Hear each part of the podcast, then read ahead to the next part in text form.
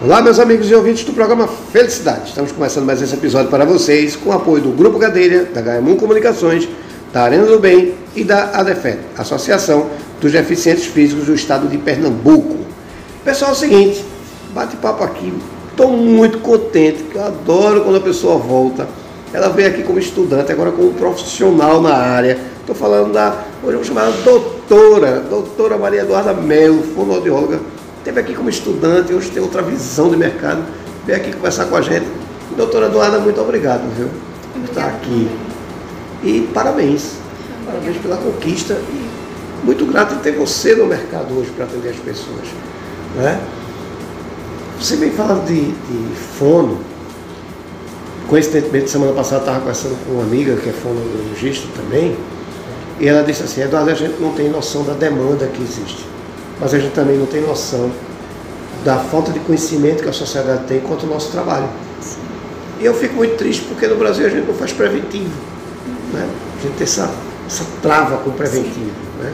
E que dificulta muito o trabalho do profissional. Estou falando isso porque primeiro eu queria que a sociedade, apesar de você já esteve aqui no programa, a sociedade conhecesse você um pouco, né? você falasse, se apresentasse para a nossa sociedade e me dissesse o seguinte, Sou fono. O que, é que a sociedade tem que entender e qual é a importância que você vê e que às vezes você não ainda percebeu que a sociedade não está conectada a isso. Certo. Primeiramente, é um prazer estar de volta.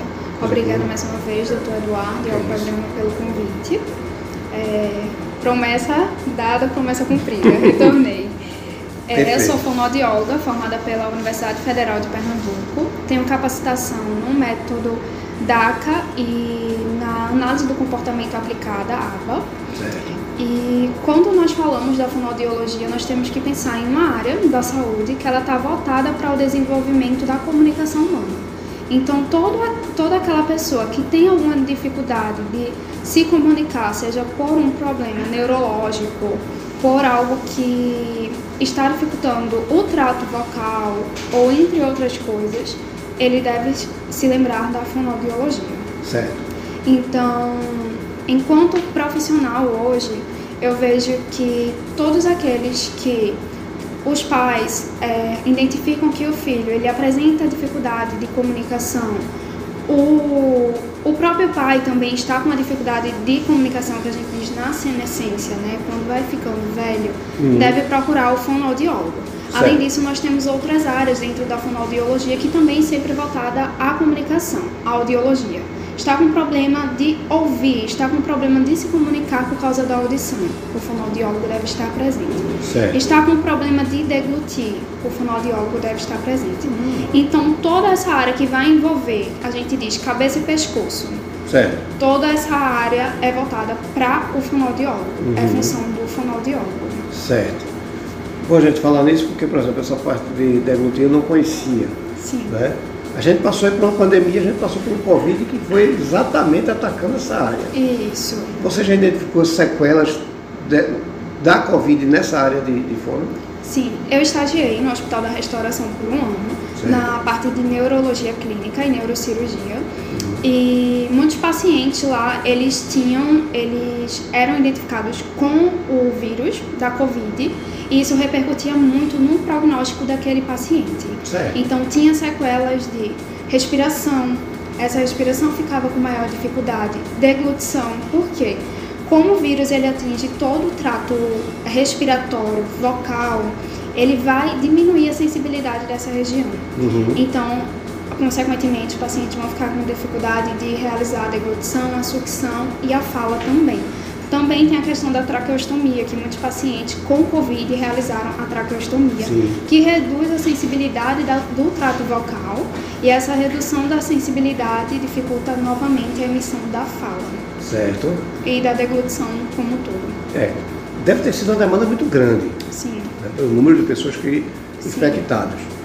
É, e eu, eu vi uma preocupação, assim, primeiro, você trabalhou na Covid, você estava estagiando ali, né? Parabéns pela, pela coragem, porque a linha de frente ali não foi fácil para ninguém. Eu sou da área de saúde também e confesso que me assustei. Até porque a gente não tinha como fazer um preventivo. ali naquele momento.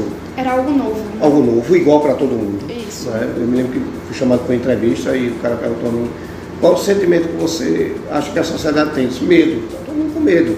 Isso. Pode ser milionário, pode ser muito pobre, mas a gente estava dentro da mesma, da mesma situação. Isso. Né? Era, era meio que filme de terror, uhum. na verdade.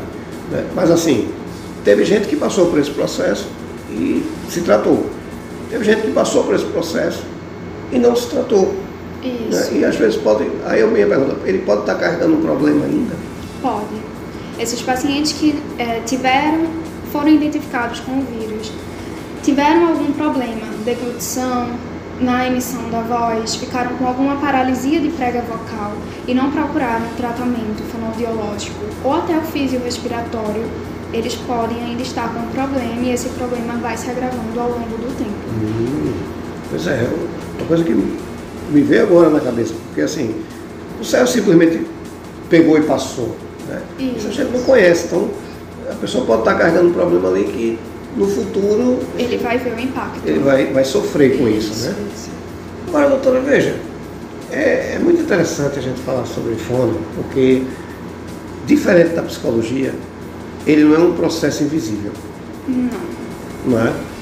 E também assim, mas em, o contrário da psicologia também, ele não aparece lento. Geralmente ele vem vítima de um AVC, de um acidente, é, é, até mesmo quando nasce ele é visível e é imediato. Né? Ninguém vai deixando de falar aos poucos, é muito difícil. Né? Ninguém vai ter um problema de discussão aos poucos. Né? É uma coisa que aparece de imediato. O que, é que a gente encontra? Você é atendido por você. Vamos dizer, uma pessoa que está com problema de deglutição. Certo. Tem muita gente que nunca foi numa fome. Né? Eu confesso que eu fui há pouco tempo atrás, eu nunca tinha ido.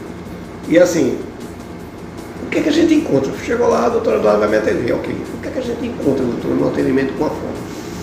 Então, você chega para mim com uma questão de dificuldade de deglutir. Certo. O que eu primeiramente vou avaliar, vou saber quando surgiu essa causa, quando vem ocorrendo isso, qual é o impacto que ele está trazendo. Depois disso, eu vou fazer uma avaliação clínica. Então, eu vou ofertar alguns alimentos, vou fazer toda essa avaliação para saber realmente qual tipo de alimento que você está com dificuldade, se essa dificuldade ela está por causa de falta de sensibilidade nessa região oral ou na própria é, faringe. E aí a gente também vai passar exames de laringoscopia para ver, videolaringoscopia, para saber como está esse trajeto do alimento. Certo. Então, isso é o que encontra um paciente que vem com dificuldade de deglutição. Certo um paciente que vem com AVC e ficou com afasia, que é, é uma alteração da linguagem, então da compreensão e da emissão da fala.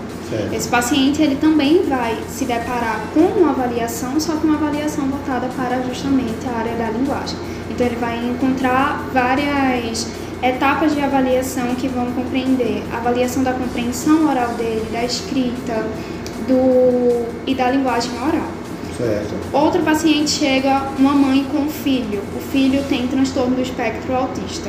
Certo. Ela vai se deparar com a avaliação inicialmente a ela e segundo ao filho. Uhum. Esse, essa criança depois ele vai passar pela avaliação fonoaudiológica para entender como está a comunicação dele, como é o sensorial dele. Então são etapas. Ela vai se deparar, a pessoa que chega, ela vai se deparar com etapas avaliativas. Certo. Qual é a maior demanda que você encontra hoje? crianças com atraso no neurodesenvolvimento. Então, crianças com espectro autistas, criança com TDAH, síndrome de Down, essas são as maiores demandas. Aí eu lhe pergunto o seguinte, agora vamos puxar a orelha de quem está nos ouvindo, certo? certo.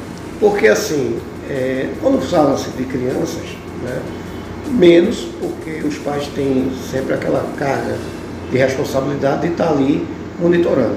Mas quando fala de idoso, tem muito idoso que não é notado. Por isso que eu estou dizendo para puxar a orelha de quem está nos ouvindo. Tanto o pai, quanto filhos e cuidadores e gestores, tanto de crianças como adolescentes, como de, de, da terceira idade, da melhor idade. A minha pergunta é a seguinte, qual é o momento que eu percebo que ou eu preciso ir numa forma, ou alguém ao meu redor precisa passar por esse por esse processo com a fome. Qual o gatilho que dispara? O que é que eu, o que é que eu sociedade, eu tenho que prestar atenção, tanto comigo quanto ao meu redor? Existe uma dica? Está na hora? Certo. Existe. Como falado inicialmente, existe várias, a fome ela tem várias áreas. E nessas diversas áreas sempre vai existir um gatilho. Para o idoso, o idoso existe a, principalmente a questão da deglutição do idoso. Certo. Então, percebeu que seu avô, seu avó, seu pai, sua mãe está com dificuldade de deglutir, está se engasgando muito, não consegue mais é, morder alimentos que são mais sólidos, ele tem preferência por alimentos líquidos, não quer mais comer, é hora de dar um alerta aí e levar ele para um fonoaudiólogo para avaliar porque é, ele está correndo o risco justamente de não estar tá sabendo deglutir e esse alimento percorrer pela via errada e para a via aérea e ter uma pneumonia, que é o caso de muitos idosos. Certo. Muitos idosos acabam indo para o hospital por causa de uma pneumonia causada por aspiração do alimento. Porque os adultos, as pessoas que estão ao redor, acabam não percebendo ou negligenciando esse ato de levar ele até um pronto-socorro para ver como está isso e eles acabam é, ocorrendo pior, né? Entendi. E criança, tem algum alerta? Criança, sim. O, a gente fala muito da intervenção precoce. Então, hum. logo o seu filho, um ano e meio, que já é para ele estar tá falando algumas palavras, em torno de 50 palavras, ainda não emitiu nada, já liga um alerta. Seu filho não tem contato visual, ele não olha quando é chamado pelo nome, liga um alerta. A partir dos dois anos, ele já tem que estar com vocabulário maior, já tem que estar iniciando essa formação de pedir, solicitar. Então, seu filho ele não faz isso, ele não tem interesse em se comunicar, já é um alerta, ele já pode sim levar para o fonoaudiólogo. Além disso, durante a amamentação, logo ao nascimento. Não existe leite fraco. né? Não existe leite fraco. Sim toda mãe ela tem sim o suporte necessário de leite para o seu filho. O que acontece é que muitas mães elas acabam deixando essa, esse ato por causa do incômodo. E esse incômodo, o fonoaudiólogo ele pode auxiliar e ajudar. Então, o fonoaudiólogo ele pode dar dicas de como a mãe manusear essa pega no mil. Então, isso aí vai ajudar bastante já desde o nascimento. Entendi. Então, assim, não tem um um tempo certo para procurar? Não, o fonoaudiólogo ele vai desde o nascimento até a gente chama da finitude, né? Finitude. Certo. É, o processo de, de, de fono, assim, ele pode ser muito longo. Sim. Não é? Isso. Mas qual é. Estou perguntando isso porque assim, a gente sabe que quanto maior a dedicação do paciente, que o paciente ele tem mania de culpar o profissional. Só o profissional, né? isso. É, é uma desgraça. Estou dizendo que eu sou da área de saúde. É isso. Né? Veja, qual é o percentual da responsabilidade do paciente no tratamento? Assim, se a gente fosse botar de 0 a 100%, eu estou falando de autossabotagem. Sim, sim. Né? De 0 a 100%, qual é o percentual de responsabilidade do paciente no tratamento, doutora? 100%. 100%. O paciente não. A gente, eu falo quando eu estava atendendo, enquanto estagiária, eu dizia sempre aos pais dos meus pacientes: não adianta eu ter um dia aqui com ele e os outros seis dias ele não realizar o que é feito aqui. Uhum. Então, é muito notável o quanto um paciente que tem o estímulo dentro de casa, que tem pais, que tem essa responsabilidade de estimular para além do consultório a evolução deles e pacientes que não são estimulados dentro de casa. Então, pais e até os adultos mesmo, eles têm que fazer os exercícios que são mandados pelos profissionais, porque senão a evolução ela não vai ser significativa. Pode passar anos no fonoaudiólogo, culpar o fonoaudiólogo, quando uhum. na verdade o problema não está ali, né? Ele está na adesão ao tratamento. Sim, até porque tem mínimos obrigatórios É como uma academia. Uma academia, vamos todos os dias, precisamos seguir aquela rotina, alimentação, para ter o, o desempenho que gostaríamos. Sim. A mesma coisa é o fonoaudiólogo. Estou com a fraqueza no músculo. O músculo ele não vai melhorar só com um dia, 30 minutos numa sessão. Sim. Ele precisa que tenha uma rotina. Uhum. Então é. eu digo que é 100%. É, é, é, a gente chama muita atenção disso porque assim, a gente sabe que profissional passou pela faculdade, ele está sabendo que está fazendo ali, e você, às vezes, até por medo, ou por achar que melhorou um pouquinho, né? só que ele está agravando, né? Isso. Às vezes acontece isso mesmo. O paciente acha que melhorou e ele sai do tratamento. Ele não vai mais. Só que depois de um mês ele começa a ver que, epa, tá voltando alguma coisa. E aí ele retorna. É, esse retorno é sempre pior, né? Sempre pior. É sempre pior. É, o, o danado é que a gente é assim, a gente não faz preventivo, né? Sim. É possível fazer sim em qualquer área. Né? A gente faz preventivo, culpa sempre o profissional. Isso. Né? E às vezes não enxerga. Eu, eu, faço sempre essa brincadeira. A partir da hora que eu vou para uma fome, vou me procurar, né? o que é que eu tenho que começar a pensar? Que é, a partir do momento que você procura, você tem que pensar, eu tenho algo. Você não vai achando que não tem nada. Sim. Você só vai porque acha que tem alguma coisa. Uhum. E você tem que pensar, eu quero melhorar. Mas para isso eu também preciso estar adepto àquele tratamento, porque não adianta a fonoaudióloga chegar para você explicar tudo e você achar que é uma bobagem. Você tem que dar importância àquilo também. Ou consultar o Dr. Google. Ou consultar o Dr. Google, que é muito comum. Então você tem que ter em mente que ela vai lhe ajudar no seu problema, claro, é a função. Sim. Mas você também precisa se ajudar. Uhum. Você tem só sua parcela para cumprir. Isso. Né? Agora, doutora, a pergunta que eu gosto de fazer, porque eu brinco aqui no programa, que a gente traz um profissional para mostrar que tem solução ao seu problema que está nos ouvindo. Né? Então, a gente faz sempre a, a moeda de troca diferente. A gente aqui está mostrando que existe uma profissional para resolver o teu problema. Você vai ficar com o problema se você quiser. Isso. Né? Então, a gente não tem como obrigar você a ir, mas cada, quando a gente está falando de fono, a gente está falando de saúde, a gente está falando de vida. Isso. Né? Então, assim, pior ainda porque a gente está falando de vida, mas a gente está falando de exclusão também, porque se você perde voz, se você perde até de estar tá ouvindo, se comunicando, você pode ser excluído até de uma parte da Tem sociedade. todo impacto emocional. Todo impacto emocional, Sim. social. Social. Então, assim, a gente está falando aqui de vida, não de vida e morte, a gente está falando de vida. Você viver bem. Isso. E às vezes por falta de um cuidado, que tem ali o gatilhozinho disparando, você é, é, deixa de. sofre algum tipo de sensação pior, né? É, por medo, por desconhecimento, Isso. e não procura. Né? Ainda bem que tem o Dr. Google pelo menos não um Um parecer, norte. Mas aquilo não é solução para nada. Você tem que procurar um profissional, que eu digo sempre aqui. Temos que aprender a profissionalizar o nosso problema. E você vai encontrar a doutora Maria Eduardo, do outro lado vai encontrar- um dragão soltando fogo pela venda. O cara não tem medo de ir. Sim. Pelo contrário. Quanto mais rápido, doutora? Melhor. Isso, melhor prognóstico. Pois é, aí eu quero lhe encontrar para contratar você, para ter você nos acompanhando. Como é que eu vou lhe encontrar? Pode me encontrar através das redes sociais, do meu Instagram, Fono Eduarda Melo.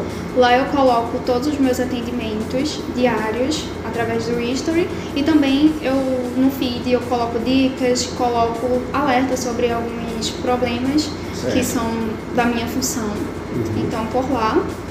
E lá tem todo o, o contato. Isso. Esse, na sua área já é possível, já é possível, sempre foi possível atendimento online? Sim, é possível também. É possível também. Isso. Perfeito. Então vamos lá. Rede social. Fono Eduarda Melo. Uhum. E lá tem todos os outros contatos, número de telefone, e-mail. Ah, Eduardo, eu não consegui. Fala comigo que eu passo contato dela com o maior prazer para você ter ela nos acompanhando. Certo? Certo. Doutora, eu vou lançar um desafio. Eduardo, é importante a gente falar sobre essa questão. Venha-se embora, a gente vai gravar. O importante do programa de Felicidade é a gente ter é, é, uma solução.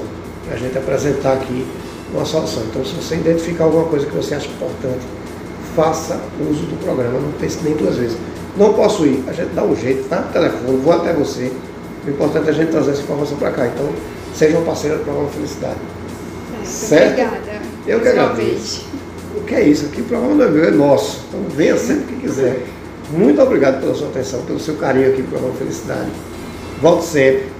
Vá para casa com Deus. Vocês em casa fiquem com Deus. E até o próximo episódio. Muito obrigado, doutora. Obrigada também.